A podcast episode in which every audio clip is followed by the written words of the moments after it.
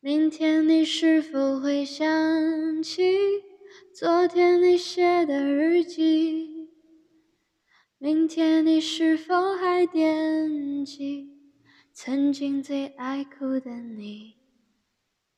老师们都已想不起猜不出问题的你，我也是偶然翻相片。才想起同桌的你。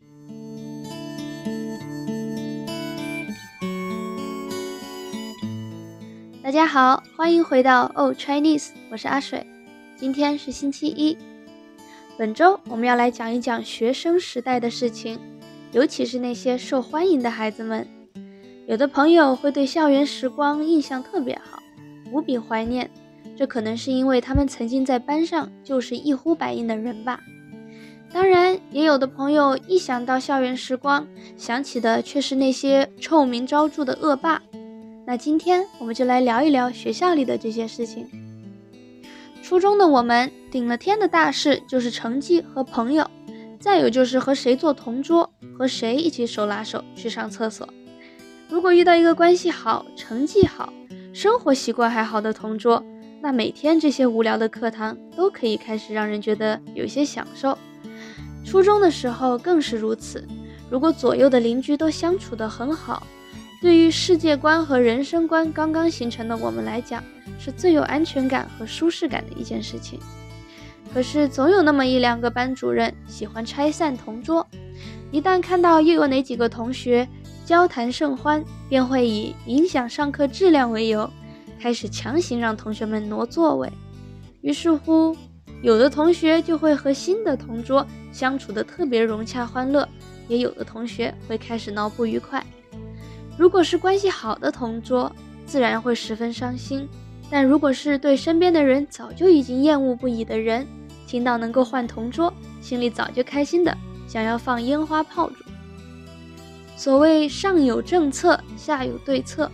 有的同学会趁不是班主任的课的时候，与别的同学换座位，以求挨着个关系好的同学坐。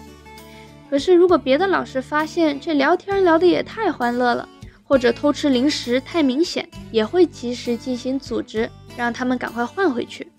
有的班主任每两周就会进行一次大换座，其中的招数包括第一排和第二排换，第三排和第四排换，再过两周继续折腾一番。保证同学们不会和邻居混得太熟。还有的老师，他们有一套复杂而精确的系统，可以确保每一个同学都在同一个学期里，在不同的地方和不同的人做过同桌。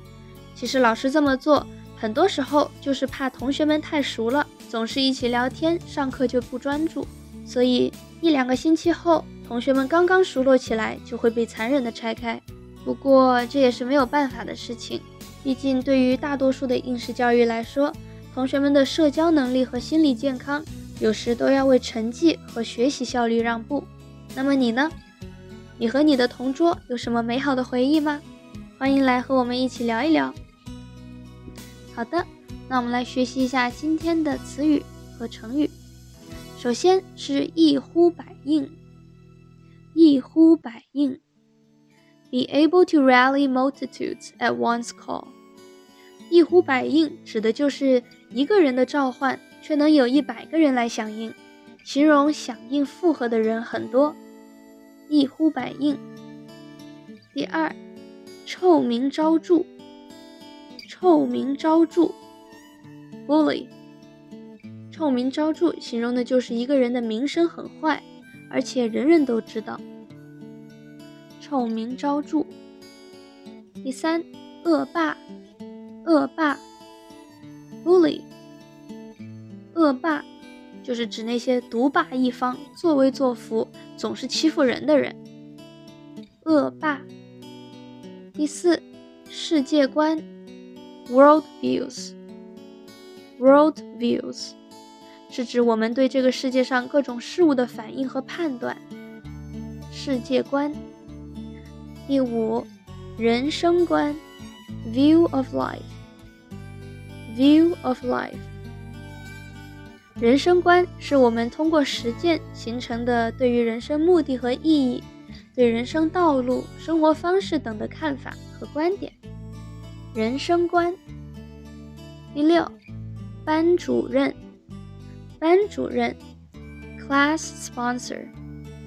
班主任是在一个班级里面，除了教课以外，同时还负责所有学生的思想、学习、健康和生活等方面的老师。班主任。第七，同桌。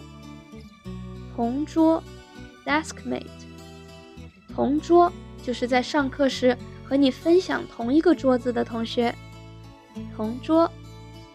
第八，上有政策，下有对策。这个指的就是一般当权威制定了一定的规则后，下面的人总有办法来对付他们，或欺瞒，或隐瞒，通过一些手段来避免这些政策的管束。上有政策，下有对策。第九，应试教育，应试教育，exam-oriented education。应试教育也称为是填鸭式教育，就是一味的把知识灌输给学生，可是学生可能并没有理解为什么要学，只是为了应付考试而盲目的学习。好的，那我们今天就讲到这啦，拜拜。